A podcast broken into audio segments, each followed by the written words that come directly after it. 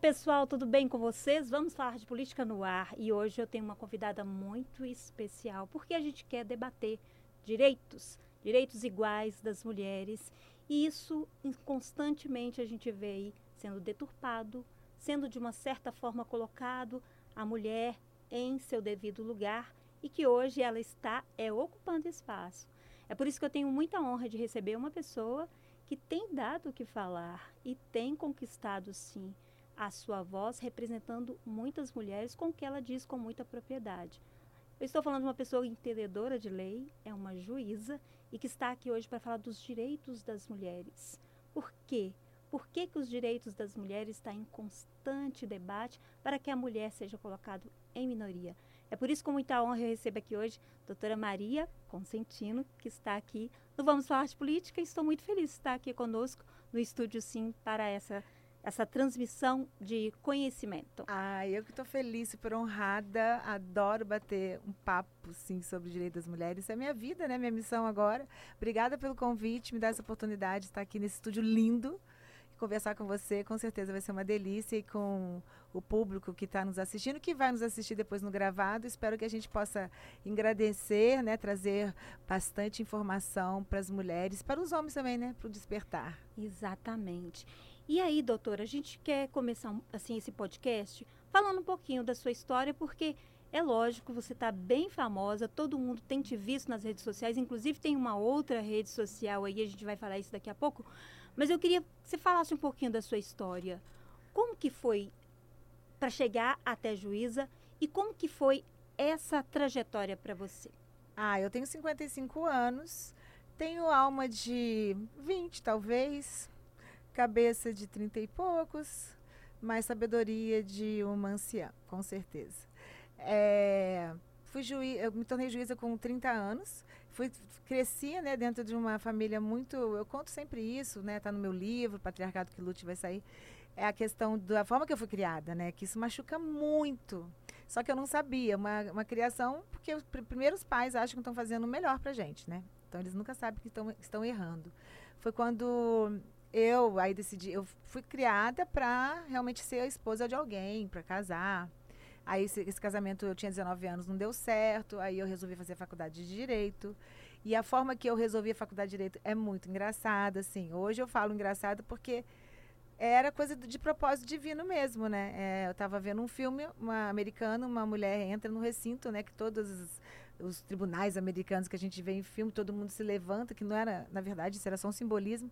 Aí eu olhei aquilo e falei, nossa, que legal, eu quero isso para mim.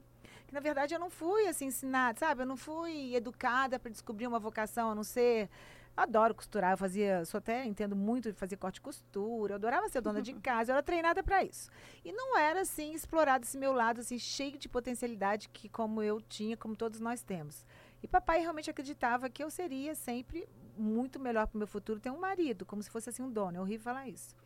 Só que não deu certo, aí eu resolvi fazer a faculdade de Direito e papai passou a minha faculdade inteira não acreditando, porque eu entrei na faculdade e queria ser juíza. Ele falava, não, vamos voltar para nossa cidade, que eu morava no Rio, era para voltar em Resende, vou te dar uma loja, você tem que casar, você não pode ficar aqui em Ipanema. E as pessoas falavam assim, ah, a garota de Ipanema tá gastando dinheiro, tá na vida, e eu estudando igual uma louca. Porque é sempre assim, o, o patriarcado, ele julga o tempo todo. E eu lutando pelo meu objetivo, passei no meu primeiro concurso. Obviamente, papai depois ele ficou muito orgulhoso, e aí ele aprendeu junto comigo. E daí eu fui fazendo a minha carreira. Quando eu cheguei na vara de violência doméstica, eu não era uma pessoa desperta para a questão do patriarcado, da questão da existência de que a gente vive uma sociedade que a gente sofre, nós mulheres, Ai, vamos tirar o termo sofrer. Toda vez que eu falo sofro, eu penso em vitimismo. Uhum. Não. A gente passa por muito mais obstáculos por ser mulher do que os homens, isso é claro. Uhum. Apesar desse sistema também oprimi-los, que é um sistema de opressão. E ele é muito invisível, né? Então, assim, eu era uma mulher já na minha construção ali como juíza, fui me despertando, né? Fui me tornando uma mulher, quer dizer, tornar, tornar uma mulher forte também é outra redundância, porque toda mulher é forte. Toda mulher é forte. É, só que, tipo assim, ah, eu sempre falo, Deus quando falou assim, ah, você vai nascer mulher, sua alma aí vai aguentar, é resiliente, você vai pro planeta aqui, o gênero, mulher, tem muito mais obstáculo, então eu sei que você aguenta, viu? Então vai como mulher. E é muito bom ser mulher, é maravilhoso. E aí depois eu fui despertando, aí eu despertei para realmente para a questão de gênero na vara de violência doméstica. Que realmente, por isso que eu entendo quando os juízes falam, quando eu vejo o sistema de juiz, justiça ainda meio é, meio cego, né? Não com as vendas ainda nos olhos, assim, com tanta decisão machista e patriarcal por aí, a gente entende que as pessoas realmente, os atores que estão envolvidos ali na aplicação da lei, da violência doméstica, eles não estão despertos que, sabe? Eles não têm eles não têm noção, porque isso é tudo muito subliminar e muito escondido, é invisível. E quando eu peguei, aí eu era da mesma forma, eu fui para a vara, porque era coisa realmente do destino, uhum. decidi, fui para lá, queria uma novidade, não era uma ativista da mulher, defesa da mulher, eu queria que eu realmente, eu não, eu não sou favorável que um juiz fique numa temática a vida inteira, eu já estava numa vara civil, e eu sou muito mais social do que questão sabe, particulares, assim, privadas, então era uma vara mais social, vou pedir para remoção para lá. Chego lá, realmente me deparo com uma realidade que eu jamais podia imaginar. É uma realidade que como se fosse eu tivesse levado um, um soco na minha cara. Falei assim, primeiro eu falei assim, não, isso é mentira. Não é possível que esse tanto de processo em cima da minha mesa, essas medidas, essas medidas protetivas são todas de mulheres que estão sofrendo. Ali foi A, um despertar? Foi muito forte. É como se você pegasse um dia que o girassol tá ali, murchinho, aí pegou, aí ele, o sol fez ele abrir, foi desabrochando, desabrochando, e foi assim, foi me dominando de uma forma que eu falei, não posso imaginar que isso, eu não podia imaginar que isso existe. E aí que veio a outro ponto, né? Que quando eu comecei a escutar cada mulher que me sentava assim diante de mim, igual você está sentado, me contando todas as histórias, os homens também, né? Por isso que eu falo despertar. Que é engraçado, vou até vamos emendar, mas eu só acabar isso. Aí, escutando aquelas mulheres, eu falava, gente, eu me vejo em cada uma, porque eu fui me entendendo que muita coisa que eu passei, sabe? saindo do vitimismo, mas é dores, assim, constrangimentos, é, situações assim desagradáveis e que você não tem, você não enxerga. E ali estava o gênero. O que que estava? Estava ali diante de uma mulher que é juíza, que é forte, que, que é assertiva, que é decidida. Isso tudo incomoda muito o patriarcado, porque nós fomos treinados para sermos as comportadinhas. E toda vez que você é muito assim, você pode perceber o quanto que mulheres criticam. E o patriarcado ele utiliza o medo para oprimir todo mundo. Então, assim, o maior instrumento do patriarcado é o medo. Então, assim, você tem medo de você sair do padrão, você como mulher, porque você não vai ser aceita, você não vai ter é, você não vai tô falando assim, você não vai ser aceita, você não vai ter sentimento de pertencimento, você vai querer sempre ser a garota legalzinha da turma, você vai querer sempre estar tá agradando seus pais, é porque é assim que a gente é criada, agradar a todos e desconectando com o nosso eu. E ser isso tudo dá um peso muito grande. A gente vai nos distanciando do nosso eu e vamos deixando todos esses padrões do que é ser mulher ali dizendo pra gente. E são assim, questões narrativas que tiram nossa liberdade, tiram a nossa liberdade de ser, de lutar pelo que você quer, porque aí quando eu estava falando do medo, o medo ele faz isso. Aí, como você tem medo de violar isso tudo, e a, as mulheres que são muitas, né? A gente tem na história, todas que fiz, marcaram a história foram mulheres que não aceitaram, né? A gente tem vários exemplos. Hoje, modernamente falando, a gente tem a Anitta, quanto que ela é julgada, ela é. Mas ela não tá nem, ela só segue e ela vai conquistando tudo que ela quer. E quanto que essa menina, quanto que o patriarcado tem dificuldade de saber de que uma menina pobre, que eles falam que é feia, que é não sei o quê, tá no topo como ela tá. É difícil aceitar. É difícil aceitar quando é um homem, muito menos quando é mulher. Quando é mulher. Essa é a realidade. E o medo, e ela não tem medo. Então, assim, primeira coisa que você tem que tirar, da, você tem que tirar da sua, do seu vocabulário é o medo, é a necessidade de validação das pessoas. Você tem que tirar isso, senão você não vai conseguir. Exato. Maria, você falou uma, um ponto importante que eu tava, estava até comentando há pouco, você aí de casa. Estava lendo uma revista antiga, muito antiga, de como que a mulher deveria se comportar na lua de mel. E eu achei interessante a linguagem que, tipo assim, a mulher, ela, se o seu marido te procurar, você deve levantar um pouquinho a camisola, não mostrar o seu tornozelo, não faz nenhum tipo de. como se tivesse tipo de algum alguma coisa de desejo para ele não te considerar um, uma mulher leviana, que é a sua primeira noite. Eu achei disso de um absurdo. E que ano que era essa revista? Que Ai, Maria, é da década de, de Deve ser de 50. de 50, 60. Não, de 50, 50, 40, 50. É, 40, idade, 50, época da mamãe, é. que eu conto no livro a época da mamãe. E aí eu falei assim, meu Deus, a mulher ela, ela era criada é, literalmente para casar e constituir uma família. E isso para ela era um projeto de vida. E aí você está falando que você é, vem, vem desse contexto. E tem uma frase sua que você fala que a minha luta não é contra os homens, que muita gente acha que a luta por igualdade seria uma luta contra os homens, mas sim contra o medieval sistema patriarcado. O que, que acontece? A gente está vendo muito na internet, as pessoas. Tá, tudo, estão polarizando tudo. Primeiro que o Brasil está com mania, as pessoas estão com mania de ser entendedoras de tudo. Então, assim, eu acho que a internet traz isso, né? Então, você está em um pouquinho de informação, aí a pessoa já acha que ela já sabe tudo sobre a luta feminina, sobre a Lei Maria da Penha. Então, você está vendo vários achismos por aí, homens em, tipo assim, uma retaliação à Lei Maria da Penha, uma, uma mágoa ao, ao movimento feminista. Você vê muito essa polarização, achando que a luta da, da, das mulheres, né, a nossa luta pelos direitos, não é contra os homens. A gente, aliás, eu, eu, sempre falo, é porque, de repente, durante o decorrer da história, algumas mulheres precisaram ser mais assertiva contra os homens. Mas hoje a gente tem muito, é um despertar, a sociedade evoluiu, então há uma evolução, a gente tem que acompanhar essa evolução, óbvio. Tem muitos homens despertos que entendem que não podemos viver num mundo em que, por exemplo, a mulher ganha 24% menos que o homem. Isso já é, isso é estatística, estatística não estou falando da boca para fora. Uhum. É, apenas 6% de mulheres ocupam cargo de CEO de grandes empresas, não só no Brasil. Eu gosto de falar do. Tem aí, dá um Google que você vai achar. A Islândia, que é um país de, da, de menor desigualdade de gênero. Lá também. Então, por que isso? Porque precisamos de educação. Precisamos é, todos converterem para essa essa conscientização, esse despertar. E como você vai fazer isso? No seu dia a dia. Então, assim, por que, que os espaços do dinheiro e do poder vão ser sempre tipicamente de homens? Porque isso tudo é construção social. Se a gente pensar que o, a Terra tem quantos milhões de anos? O, não sei, 300 milhões? Tá bom. Eu li um número assim bem alto, 300 mil anos, não sei. Só sei que o patriarcado tem 2.500 anos. Então, assim, era uma sociedade bem qualitária antes, mas se a gente for pensar, 2.500 anos, então, assim, um pouquinho antes de Cristo, 500 anos antes de Cristo, a gente fala um pouquinho.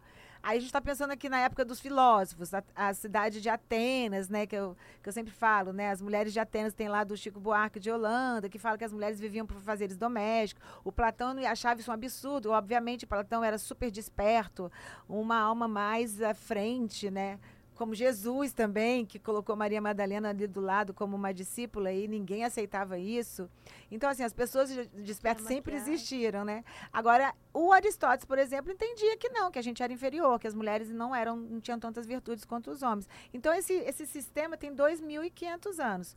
Então, é um sistema que diz socialmente o que, que é ser mulher e o que é ser homem. Aí quando você procura, você vai saindo do que é do, dessa caixinha, né? É, primeiro que aí a gente parece que a gente vai igual boiada, todo mundo fazendo igual. Uhum. E aquilo que você falou, ah, meu Deus, ser, ter marido, é realmente a gente é educada a, até hoje. Isso aí não. Quem vai falar não? Ah, tem aqui mulheres diretoras de empresa, mulheres que estão trabalhando, mulheres super independentes, independentes, mas elas vão saber, elas vão confirmar o quanto dói nelas enquanto elas não conseguem um relacionamento bacana o quanto é dolorido. E sabe de onde vem isso? Da cobrança de que você, o status de felicidade de uma mulher, do homem não é não, é? Não. Agora, da mulher, status de. Se você mostrar que é uma mulher feliz, resolvida, é você mostrar que você tem um casamento, uma, um homem, um prêmio, o seu prêmiozinho lá, o seu troféu, o homenzinho. Aí você tem a sua família, você tem trabalho, você tem um corpão, aí já vem um monte de coisa. Homem não tem nada disso. É. Homem é livre. Tem algumas pressões do patriarcado, a cobrança, sim. Você não teve, não teve filho até hoje, você não é, filho. os homens não escutam isso. Agora, os homens têm uma cobrança horrível, né? Que eles crescem é, dentro de uma cobrança de serem machos, né? De, de não podem, poderem chorar, de expressar tanta sensibilidade. Cobrança de serem provedores sempre, que tem que ou eles que são os donos do dinheiro, eles têm que ganhar dinheiro para mostrar, pra conquistar uma mulher, tem que ter um carro, tem que ter uma propriedade. E isso tudo é uma cobrança muito grande. Tanto é que no Brasil, o índice de suicídio, cada 10 suicídios, 7 são praticados por homens. 7 ou 8, eu vou até confirmar. Mas é muito. E de onde vem isso? De um sistema que oprime eles também. Que eles escutam desde pequenininho assim, engole esse choro. Menino, homem não chora. Não chora não. Se você parece com uma bonequinha, um dia eu falei no outro podcast, tinha lá um comentário. Eu vou parar de seguir isso aqui porque eu nunca vou deixar meu filho ter uma boneca. Aí você está falando de uma criança de quatro anos que de repente tem uma irmã, que ele vai pegar uma bonequinha, que ele vai querer conhecer, brincar. Aí você tá. tá você Já tá, ingessa daquela forma. tá questionando a sexualidade de uma criança de quatro anos porque ela tá com uma boneca. Verdade. E, ô Maria, você estava falando, pode chamar de Maria, né? Maria, Maria. eu acho lindo esse nome, eu acho ele maravilhoso. E ele carrega tanta simbologia. É, você, como é, uma operadora do direito, uma juíza, acredito que tenha sido uma, uma passagem assim que você deve ter sofrido, sofrido alguns preconceitos. Se a gente pegar hoje, a gente tem três mulheres no Supremo Tribunal Federal, sendo uma que foi a presidente, que é a Ellen Grace, e hoje duas atuais. Mesmo diante de toda a história do. do, do a ministra Supremo. Carmelúcia também foi presidente. É, Car não, a gente teve duas, né? Carmelúcia e É, a Ellen Grace. Temos hoje duas na composição, mas só duas, né? E a gente teve a primeira, que é a pioneira, que foi a doutora Ellen Grace. É, Eu sou fã dela. eu também. É, você Eu sou fã dela porque ela também aposentou, ela não quis ficar até a bengala cair, não aguentar mais, ficar velha, ela foi viver a vida dela. Eu acho, Eu acho que a gente cumpre uma missão, sabe, dentro do tribunal e tem que ir embora deixar espaço para os novos entrarem. E é sobre essa questão do espaço. Você passou dentro, é, é, é, foi juíza por muitos anos. É, como que ju- foi isso? E como que você vê esse cenário de não ter mulheres no judiciário? Na verdade, o judiciário, somos 38% de mulheres dentro do judiciário na, na base. Mas para chegar no topo, na cúpula, nos tribunais, é realmente 14%. Então, realmente, os tribunais ainda são. Tem vários eh, discursos, parte de discurso da ministra Carmen Lúcia na internet, que ela fala, realmente ela sempre está com essa pauta, que eles não deixam ela falar. E então, e ela está sempre educando eles, os meninos. Porque, na verdade, é uma educação. É a costu- Gente, é tudo natural. E por que, que tem 14% só mulheres na cúpula? É o patriarcado mesmo, né? E eles não têm muita consciência, então eles precisam de despertar maior, porque é homem branco, é o homem que teve sempre propriedade, poder. Então, assim, é muito difícil ele se colocar no lugar de uma mulher. Ele tem que ter muito, ele tem que desconstruir muita coisa. Isso você não vai esperar se o cara não ti- tiver uma sensibilidade, sabe, aguçada. Então são eles que estão ainda ali decidindo. Hoje eu acabei de postar, né, uma advogada que pediu, ela é advogada de um processo, ela pediu, ela tem direito, tá no, no Código de Processo Civil, adiar uma audiência porque ela estava numa gravidez de risco internada. O juiz deve deferir esse pedido, óbvio. Ele indeferiu porque ela estava grávida, que ele não ia indeferir, adiar a audiência, não, porque ele tinha que andar com os processos. E isso é uma falta de desrespeito. Eu vejo um patriarcado nessa decisão. Porque eu tenho certeza que é um homem dizendo que está internado, ele, ele, ele adiaria. Então, a mulher, sabe por quê? Porque, por que, que você está aqui? É como se estivesse falando assim, seu lugar não é aqui. Vai ter seu filho. Entendeu? Então, é o que eu falo, a gente precisa de muitas políticas públicas para trazer esse despertar. E uma muito interessante seria que os homens também tivessem licença paternidade pela lei. Uma é aumentar a licença mater- maternidade das mulheres para seis meses, porque no tribunal, serviço público, nós somos seis meses, mas as CLT e seletistas são quatro meses só, é muito pouco. E a outra também dá um prazo para os homens também estarem lá dedicando ao, ao seu filho. Até mesmo que a mulher precisa muito dele nesse momento, né? E não é ajuda, não, é compartilhando mesmo, é estar ali junto, é estar com as tarefas juntas. Então, assim, como que você vai ocupar um espaço de direito, né, de poder, de, de, de- do dinheiro, que é o espaço tipicamente dos homens, se a gente também não tem leis que tragam os homens para o nosso espaço quando a gente tem filho, né? Então, Uhum. assim, não, não bate, não fecha. Conta. Então, e, e, os homens, muitos falam assim, ah, eu não quero, eu não preciso de licença paternidade, não. Nem quer, porque tem uns, né? Não estou julgando os homens, não, mas tem alguns que não querem nem ficar em casa que a criança está chorando, tem outros que curtem pra caramba, e os que curtem pra caramba, eles estão certos, eles têm que curtir e realmente compartilhar tudo, tá ali, dividindo as tarefas. É assim que você vai mostrar pra sua filha, né? Exatamente. E eu tenho visto nas suas redes sociais que você tem feito uma patrulha muito interessante de alguns pontos e traz o, o, sua, o seu posicionamento, sempre trazendo a busca desse direito. É, a, vi também sobre a questão dos seus projetos. É, você falou agora sobre políticas públicas de mudanças, coisas importantes e pertinentes que a gente precisa discutir. O que, que você pretende? Que está vindo a Maria aí nessa patrulha incisiva em cima dos direitos? Não, na verdade, a primeira coisa que é importante que, tô, que gente, nós estamos fazendo é, o Maria Vem com as Outras é um projeto social, como tem vários grupos de acolhimento. Por quê? Primeiro eu recebo, né, eu tenho 105 mil seguidores, 106 mil seguidores nas redes, e elas estão. Eu estou ali realmente trabalhando na defesa delas. Então eu recebo muita mulher pedindo ajuda. Muito assim, e eu sempre procuro dar, só que eu não consigo ter mãos, né? Uhum. Eu sou um clone, assim, eu tenho que ser.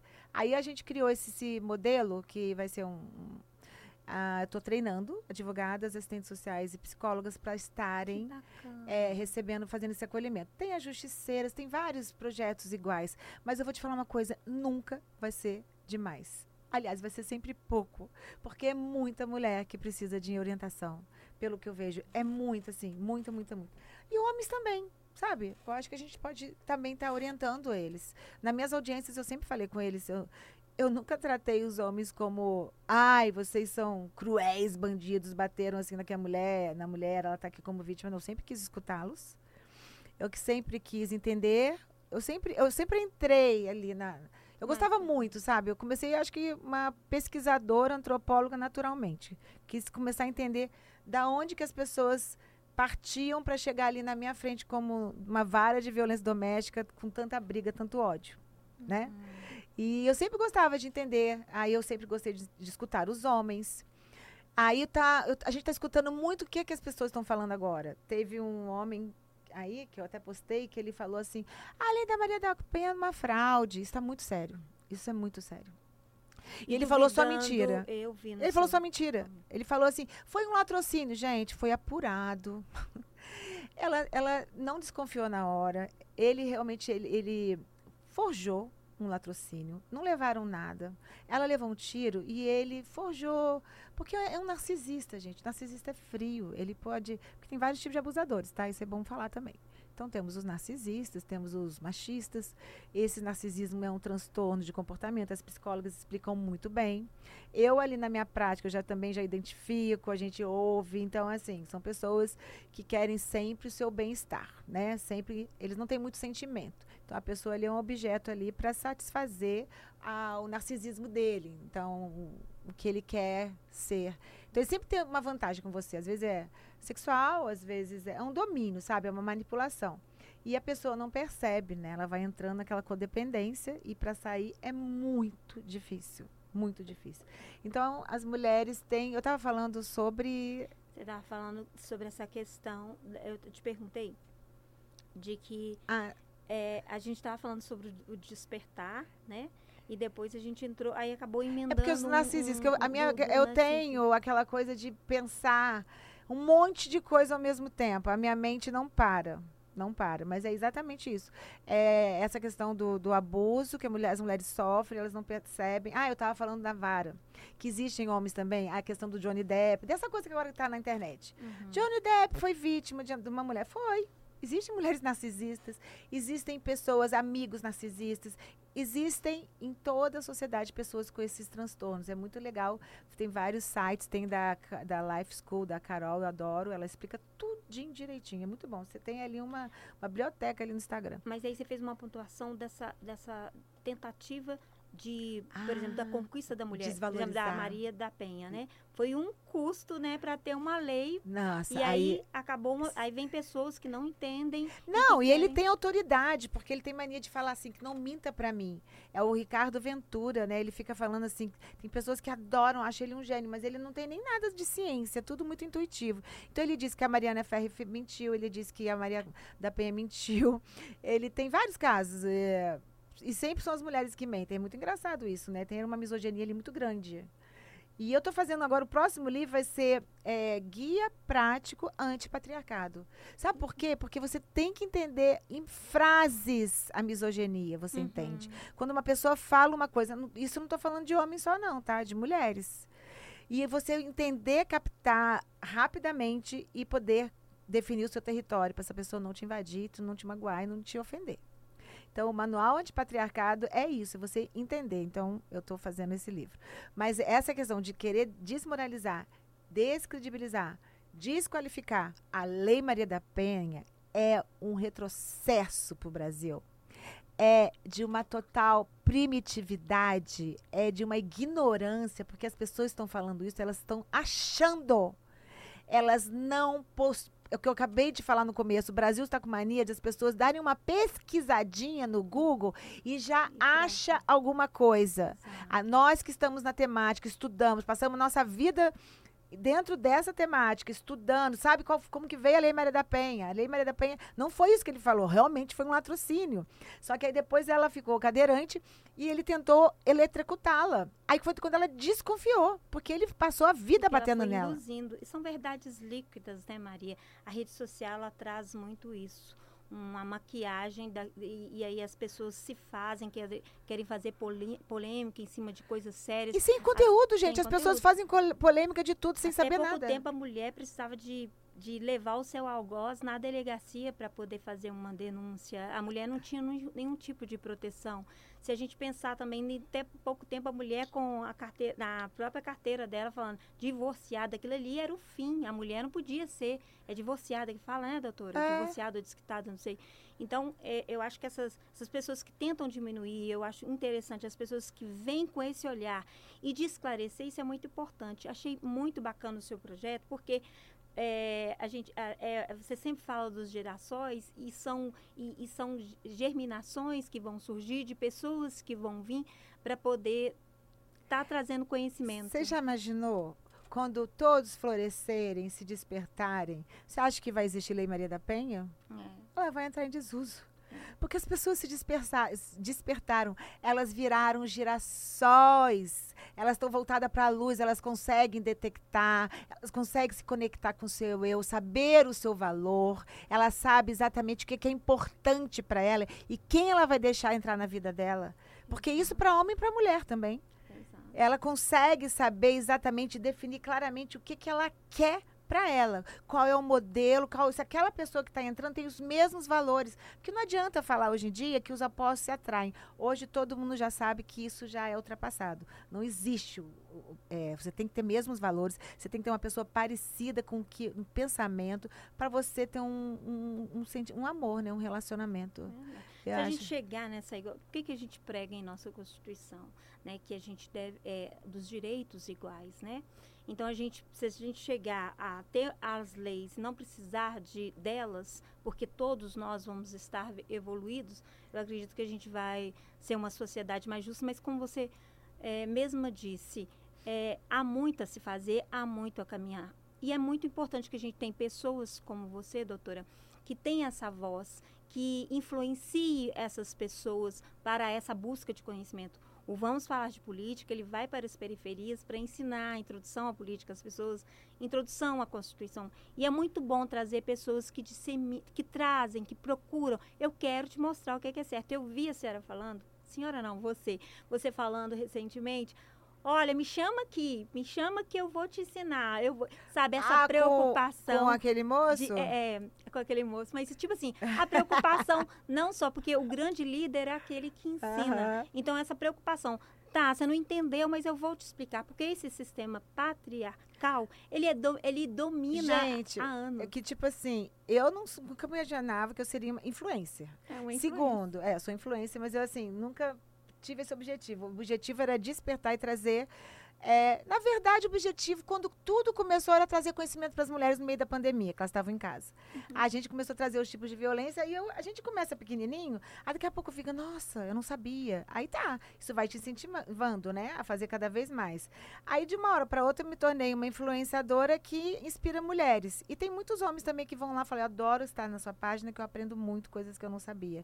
Porque você não vai ver ali na minha página, na minha, no meu discurso, nenhuma polarização, nenhum nenhuma ataque aos homens, e qualquer pessoa que seja, porque eu sei que cada um tem um nível de consciência. Tipo assim, papai, então tá, tá no meu livro, papai era um machista, Ai, eu descobri isso, isso doeu. Só que, tipo assim, ele não deixou de ser meu pai, ser uma pessoa maravilhosa, que gerou dores. E na família, causa sim, causa mágoa. Então, esse, isso que eu trago é o exemplo da minha vida, é o exemplo do meu despertar, porque quando você se desperta, você não é mais cúmplice de nenhuma opressão frase de Simone de Beauvoir.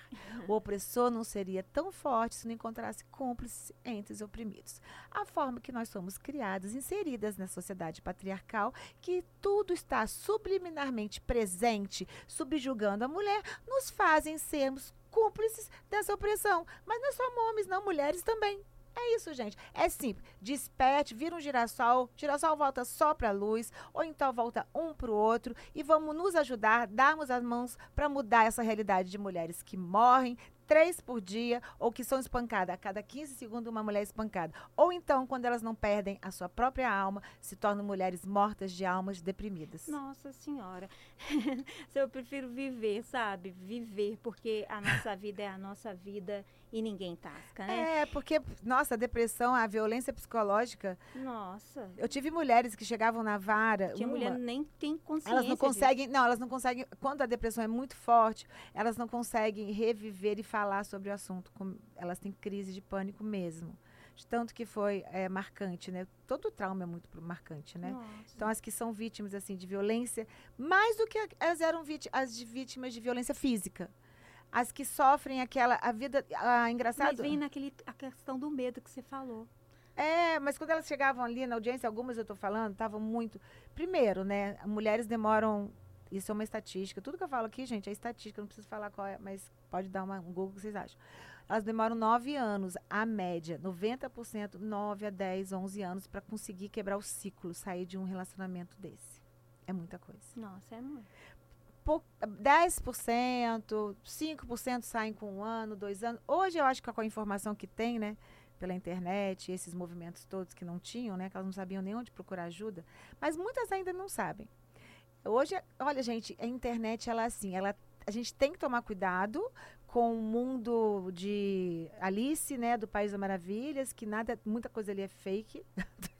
É. Nada é muito perfeito, mas a gente, então é quando a gente deve saber escolher quem a gente vai seguir, porque tem muita gente trazendo conteúdo e informação boa.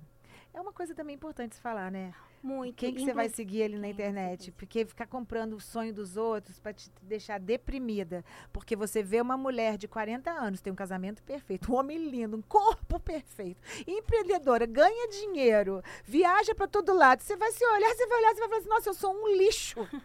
E isso não, querida. Isso não é, porque isso é baixa autoestima. Quando você sabe o seu valor, você não vai se comparar com ninguém. Você vai se olhar no espelho e vai falar assim: eu sou uma mulher em tanto. Eu venci muitos desafios, muitos obstáculos, continuo aqui em pé lutando. É isso que te faz uma mulher maravilhosa, incrível. É isso que vai te fazer diferencial. É isso que vai te trazer o despertar e é isso que vai te trazer felicidade Felicidade não aquela felicidade iludida, não. Ah, eu sou feliz também, igual do Alice da Paris das Maravilhas, não. Plenitude.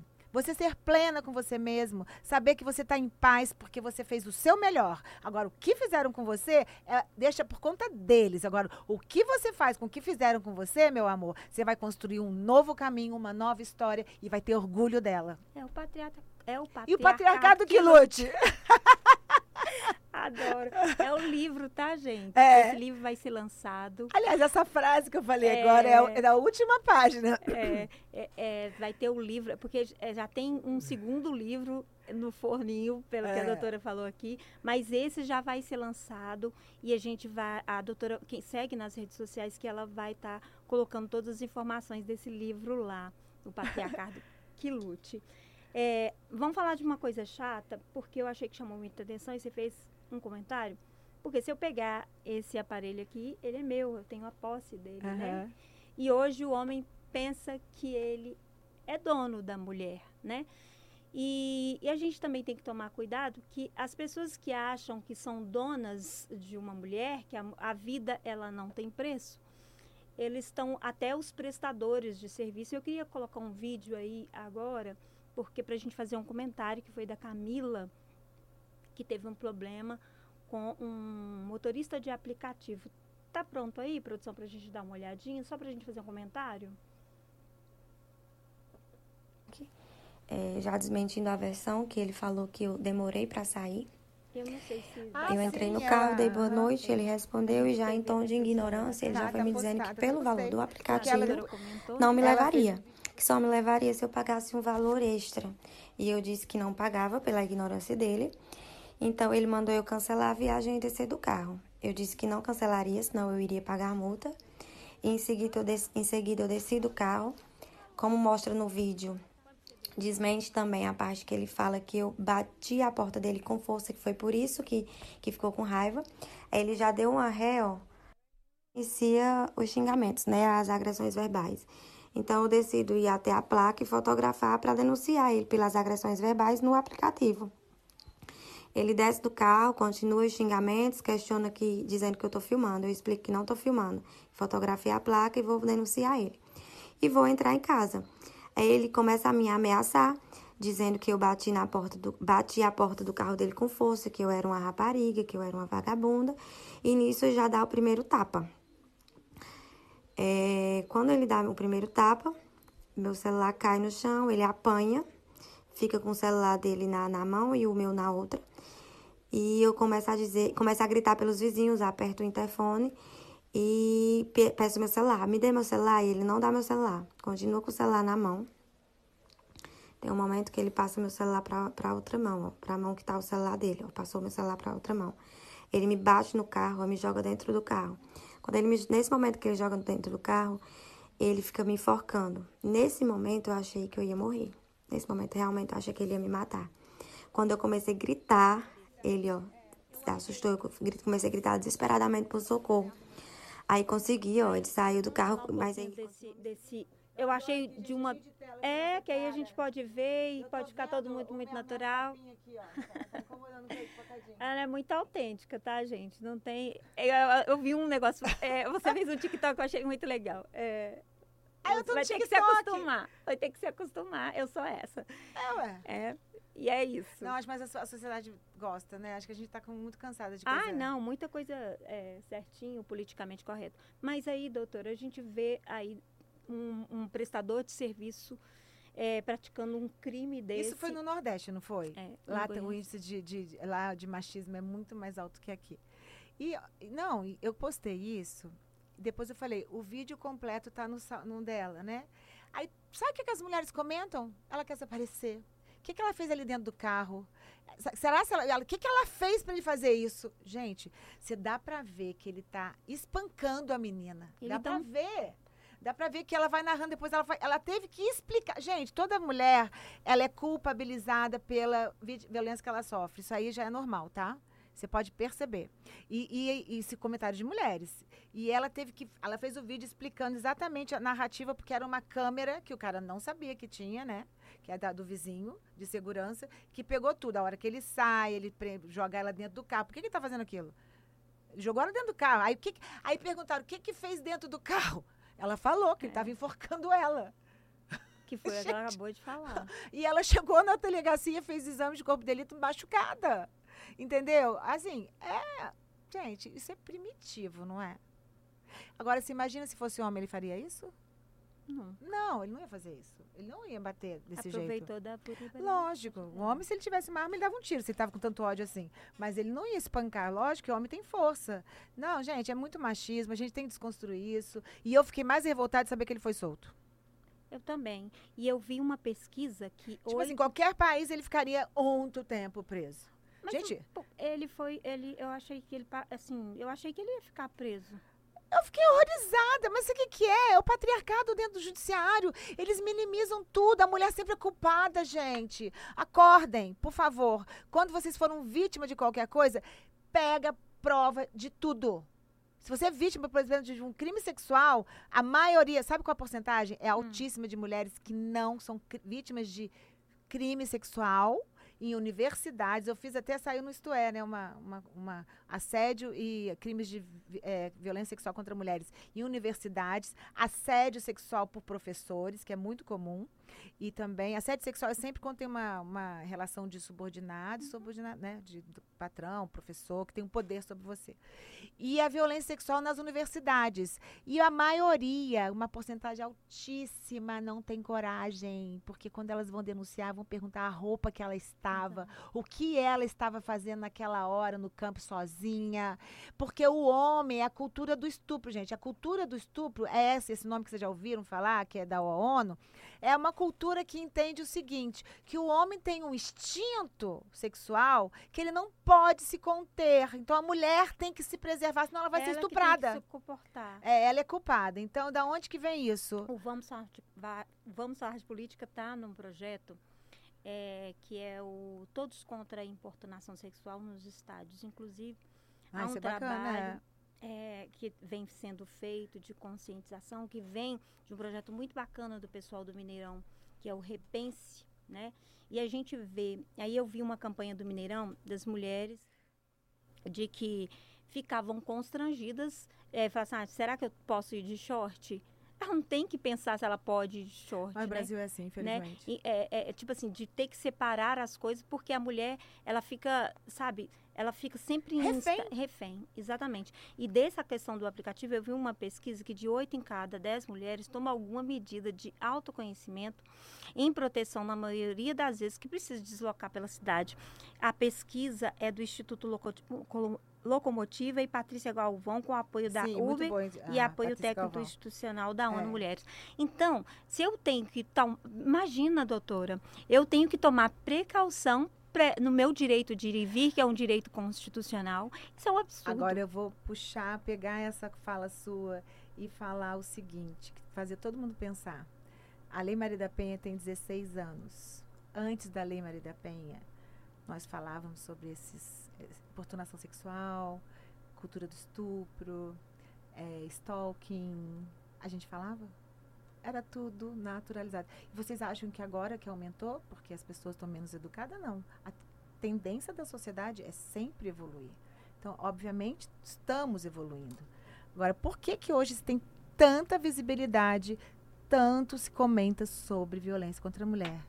Agradeça a nossa heroína Maria da Penha porque ela teve que sofrer duas tentativas de feminicídio na época de homicídio por um abusador narcisista fingido, porque eles são assim, que escreveu um livro agora, vem um homem com 400 mil seguidores, vai pra internet falar que é tudo mentira o que ela falou. Essa mulher sofreu o cão que o diabo amassou. Ela sofreu como todas as mulheres sofrem dentro dos seus lares, dentro de quatro paredes. O silêncio que não, o Estado não entrava. O Estado não podia entrar na família. O Estado não podia tirar a mulher dessa dor. Agora vem um homem desse falar isso. Nós temos que fazer um movimento contra essas pessoas que estão agredindo, querendo desqualificar a Lei Maria da Penha, porque eu não vou aceitar. Ela se juntou, sabe com quem? Com o movimento feminista que vocês falam que são de lésbicas, mulheres mal amadas, mulheres feias. Foi o movimento feminista que lutou para que o Brasil tivesse uma visibilidade com essas situações que nós vemos todos os dias rotineiramente na televisão, na mídia, meninas, mulheres sendo violentadas, importunação sexual. Por quê? Maria da Penha nos trouxe a lei Maria da Penha, que é um divisor de águas divisor. na luta do, da, do direito das mulheres no Brasil. É um divisor de água das, da vida das mulheres no Brasil. Então, não vou admitir que qualquer pessoa que ache qualquer coisa me venha falar de lei Maria da Penha, porque eu conheço, eu defendo ela. Me desculpa, eu me rente me ausento. É porque quando eu lembro o jeito que esse homem falou da lei Maria da Penha, gente, foi assim, ela tava não sei o quê, tudo se... mentira. Pelo amor de Deus. A lei que está trazendo uma evolução para esse país, um despertar, nós não vamos aceitar, não, tá? Nós estamos fazendo um movimento, nós não vamos nos calar. Não vamos, porque o despertar. Ai, eu... Vamos tomar até uma água. Porque despertar, o despertar aí, ele não, não combina com o patriarca, patriarca. Não, quem desperta né? não é cúmplice disso. Quem desperta disso. não é cúmplice disso e você mesmo fala isso o tempo todo. Nossa, gente, me exaltei. Porque realmente, quando o meu sangue vai, olha, fica quente. Mas fica o recado. Neta de italiano. Fica. Vê um homem que acha e fica cheio de teoria. Só que o problema da teoria desse homem é que todas as teorias que falam as mulheres são mulheres que estão mentindo. Mariana Ferri. Mariana Ferri foi vítima de estupro, sim. A menina foi condenada, julgada pela sociedade inteira que ela era. Sei lá, tudo mentira. Menina de programa, Sabe como é a situação dela? Eu vi a história Ela chega dela. em casa, a mãe dela desespera. Você acha que uma mãe vai levar uma filha para delegacia para fazer uma ocorrência de estupro, chegando 5 horas da manhã, 6 horas da manhã, a menina totalmente transtornada, suja de esperma, não sabia o que tinha acontecido? O que, que aconteceu com essa menina? Boa noite, Cinderela, gente. Todo mundo sabe. Pelo amor de Deus, só por que, que o laudo não detectou? Porque o próprio legista fala que tem norma, é, é, drogas que são, são, tão modernas que elas não são facilmente detectáveis num exame depois de um certo tempo. Isso foi falado no, dela, no processo dela. Então, assim, nem vamos falar da Mariana Ferre, mas, assim, é isso que a gente está ouvindo a sociedade fazer, desqualificar mulheres. A gente não vai aceitar, não.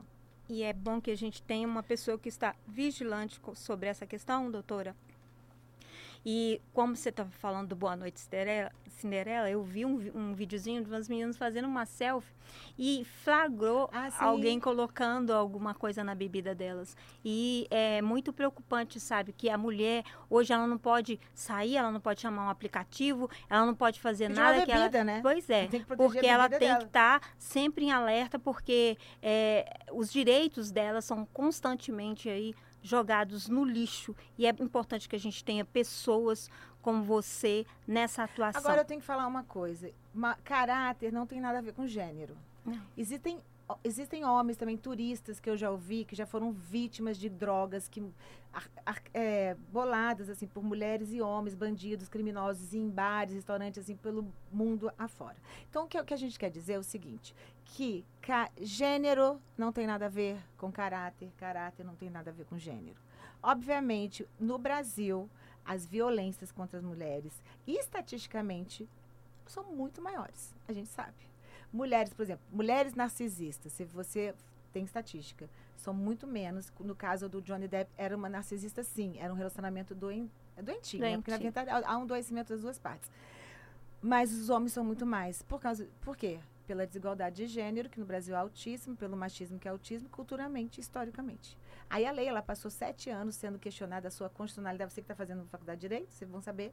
Quando a lei veio, a Lei Maria da Penha veio ela foi promulgada e durante sete anos, né, não aceitaram, porque é. diziam que ela é inconstitucional. Durante sete anos, 2012, o STF diz que ela é constitucional sim. Por quê? Porque o Brasil, historicamente, é desigual. Então, você precisa de ações afirmativas para trazer, é, empoderar as mulheres para que elas fiquem em situação de igualdade. Muitos homens podem sofrer uma certa injustiça, ou até muita injustiça, como a Lei Maria da Penha, Pode sofrer sim, mas eu falo com vários aqui, depois eles falam, doutor, eu consegui. Realmente, a liminar é concedida, porque tem dois princípios. É, um, que a lei é interpretada sempre pelos fins sociais que ela se destina, que é o artigo 4 quer dizer, os fins sociais foi proteger a mulher.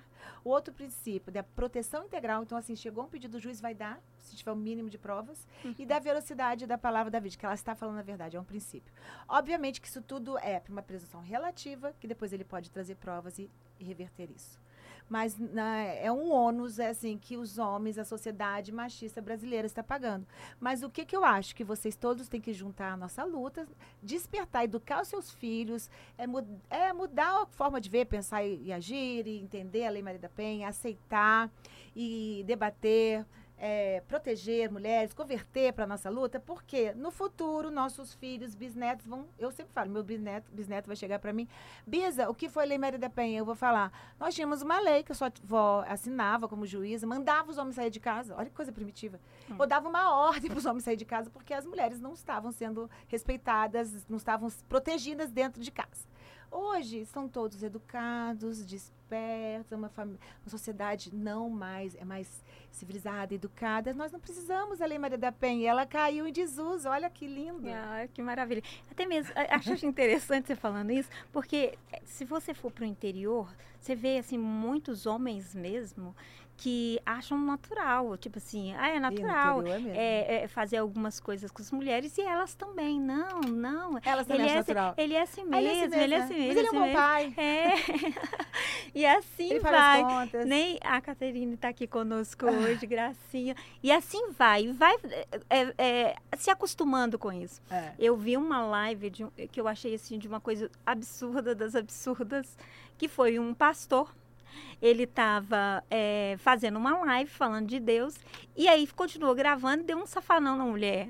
Bateu na mulher na live dele que estava falando de Deus. Ai, meu Deus. E aí, tipo assim, ah, e eu vi também uma outra que ele, é, as câmeras pegaram ele batendo na mulher, esfregando o celular na cara dela. E, também e depois. Pastor? Esse, não sei se ah, era tá. pastor, mas eu achei engraçado. Eles, é, a mulher com, com um semblante mais triste que você via na alma dela e falando é, é, ah ele não fez por mal né? Era Aquela isso ele mulher é... que, que levou uns safanões no elevador. É, é não do, fez por é, mal. da religião. Então Maria é, dentro desse contexto é, a gente tem vários eu vi aqui que você tem vários projetos. Que bom Maria que você tem vários projetos para poder é, fazer esse policiamento. Mas faz uma consideração disso, por favor. O projeto é, na verdade, é trazer o despertar, trazer conhecimento, porque conhecimento é poder. Eu sempre falo, retome seu poder retome seu poder. Mas como você vai ter, retomar seu poder? Não é fácil, né? Se você é criada, cresce dentro de uma sociedade, é, dentro de uma família e encontra todos os lugares da sociedade, sempre uma forma de se subjugar, às vezes não é claro, não é declarado, mas está sempre ali muito sutil, é invisível. Eu sempre falo que o patriarcado é invisível, imutável, grandioso e que precisa de muito esforço para desconstruir. Então, assim, vai se despertando. E como você vai retomar esse poder? Através de conhecimento, Vamos parar de achismo. Vamos estudar a luta dos direitos das mulheres. Vamos ver como foi a história das mulheres, na, na a luta das mulheres na história da humanidade. É, Vitor Hugo fala né, que uma das maiores tiran tiranias da história da humanidade é a luta da mulher. É. Então, assim, um filósofo do século XVIII. Então, assim, é realmente o negócio não é fácil para a gente, não. Então, mas como que você vai conseguir retomar esse poder? Com conhecimento, entender a sociedade que você vive, é. é conectar com o seu próprio eu, saber o que, que você quer, porque como você está dentro desse sistema, então eles foram ditados, né, normas, assim, ser mãe, você sempre é cobrado. Será se você quer realmente, realmente ser mãe? Será se essa é a sua vontade? Conectar através de autoconhecimento, meditação, leitura, seguir pessoas bacanas que trazem informações para o seu, oh, eu não pensei nisso, sair dessa nessa caixa, é, é dessa da boiada mesmo e começar a pensar por você mesmo, conectar com o seu eu. Eu sempre falo, retomar o seu poder é exatamente isso. O que fizeram com você, que o patriarcado faz com você, não importa quem fez, agora importa o que você vai fazer com essa história. O que, que você vai fazer com isso? Vai criar um novo caminho, uma nova história. Essa é a última frase do meu do meu do meu livro quando eu falo isso, de fazer um novo, uma nova história, um novo caminho, um novo projeto, objetivos, trazer isso para você. E outra coisa, tá? As mágoas ficam lá atrás. Porque mágoa não vai fazer ninguém andar para frente, não. É. Mágoa fica lá atrás. É, despertar e enfrentar suas sombras. Igual eu fiz, né, no livro tal. Não conto só da minha família, eu conto de toda a sociedade e vai fazendo um paralelo. Então, assim, são muitas sombras, muitas dores que a gente é, né, a gente é obrigada, assim, tá... É, a vida não é flores, né? A mãe? vida não é flores para os homens também, não, tá? E, aí ela fala, ah, mas ela só fala... Eu tenho que falar das mulheres porque a nossa realmente é isso é, tá na história aí, né? Dá para ver. É bem mais difícil. Mas eu sei que o mais importante para qualquer ser humano é a conexão com o seu eu, descobrir o que que você é, é aquele velho propósito todo mundo fala, mas isso é muito importante porque, por exemplo, eu tenho 55 anos, sou uma mulher na menopausa. Então, assim, esse quando você tem perda de hormônios, você já tem uma tendência a ter uma depressão. Se você agora isso não tem nada a ver quando você, isso não acontece comigo, porque enquanto você tiver desafios, quando você tiver é, objetivos, enquanto você quiser fazer, contribuir né, com a sua parte na sociedade, trazer transformação. Não precisa ser, igual você falou que eu sou famosa, eu não me, me acho famosa, mas você não precisa ter 100 mil seguidores, um milhão. Você pode fazer dentro da sua própria casa. dentro Primeiro começa com você depois que as pessoas estão em volta, a gente vai mudando esse mundo. Mas há uma sede de informação, Maria. Eu é. acho que esse crescimento que você tem, vem ganhando é que as pessoas elas precisam. O Vamos Falar de Política tem esse objetivo, sabe? De levar conhecimento para as pessoas. E é importante que você toque num assunto assim, tão, de feridas tão, tão profundas e, e, e através disso promova que as pessoas é, conheçam para a gente.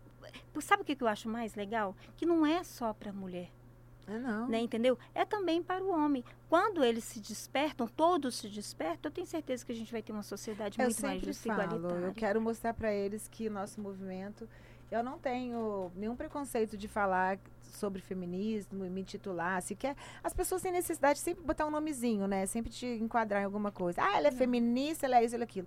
Eu acho que esse enquadramento muito além desses nomezinhos, eu acho que está um sentimento, né? Acho que a vontade de de transformar. É, e é o mais importante, você que está aí de casa, a gente está terminando o nosso podcast aqui, é saber levar com essa informação que você teve aqui hoje. A doutora Maria está aí, está à disposição. É, tá com o Instagram, ela vai falar aqui o Instagram dela. Procure saber, conhecimento, se desperte, não é isso, doutora? É, me sigam lá. Agora eu estou, já que eu sou influência, Eu tenho esse jeitinho, tá, gente? Todo mundo gosta, assim, um pouquinho de humor. A Ariana tem aquela coisa, né, de humor, um pouquinho de ironia, um pouquinho de debochezinho, mas assim, não deboche. Não deboche. É um deboche de mim mesmo, entendeu? É. é, é sempre uma coisa assim, mas na verdade eu tô no TikTok, eu acho engraçado. E eu achava assim, nossa, TikTok, todo mundo tinha um preconceito. Nossa, é impressionante quanto lá traz informação. Então, eu tô lá é, no TikTok, Maria Consentino, a minha página Maria Underline Consentino, Consentino. No Instagram eu tive que criar uma outra página, porque teve uns probleminhas, assim, de de hackers, e então fui aconselhada a ter, então tem duas lá, vocês vão achar duas Marias Consentino lá, que sou eu. Estou é, fazendo trabalho lá, divulgo muito, tem Facebook, tem Twitter, tem YouTube. É, a gente tem que estar tá chegando na máximo. Como essa é a minha missão, então eu uso as redes sociais para estar levando o, a minha mensagem. E eu agradeço imensamente a oportunidade de estar aqui com você, Helena. Você é ótima entrevistadora, jornalista maravilhosa. agradeço todos que, que tiveram aqui com a gente, ou que vão escutar depois no gravado, né? Me sigam a gente lá e podem. Eu gosto de receber mensagens, eu adoro interagir, eu adoro saber as histórias das pessoas. Adoro que elas falem assim: nossa, eu me identifiquei tanto com essa fala sua porque isso é, é, somos nós vivendo em sociedade, né? Eu não sou dona da verdade, né?